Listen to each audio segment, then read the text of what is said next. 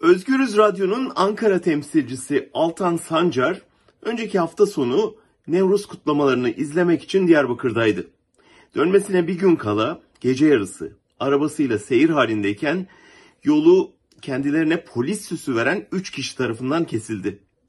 Plakasız sivil araçtan inen sivillerden biri Altan'a silahını gösterip hiddetli bir üslupla ayağını çok uzattın akıllı ol diye tehdit etti. Türkiye'de derin devletinden ve onun mafyoz çetelerinden haberdar olan herkes sondaki o iki cümlenin anlamını bilir. Akıllı ol, infazdan önceki son duraktır. Hele Kürt coğrafyasındaysan. Altan ne olduğunu anlamadan silahlı çete üyeleri uzaklaştı. Takip ettikleri belliydi. Ortam karanlık ve ıssızdı. Çevrede trafik ya da güvenlik kamerası yoktu. İnfaz iki adım ötedeydi. Altan ertesi gün Cumhuriyet Başsavcılığına şikayette bulundu. Emniyete, jandarmaya başvurdu ama elbette olayın üzerinde durulmadı. Yol kesenler bulunamadı. Zaten polisi polise şikayet etmenin de bir anlamı yoktu. Neyse ki olayın sosyal medyadan duyulması sayesinde dikkatler bir anda bölgeye döndü.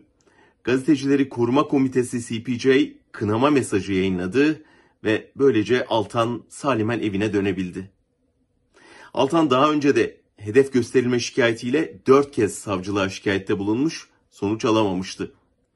Tehdit edenleri gizleyen koruma kalkanı bu tehditlerin tek bir merkezden geldiğine kanıt sayılabilir. Diyarbakır ve muhalif gazeteciler bu tehditlere 10 yıllardır alışkın.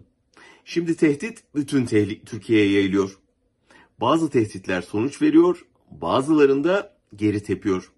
Altan işimize bakalım deyip geçti. Süleyman Soylu'nun Türkiye'si böyle Teksas'a dönüştü işte.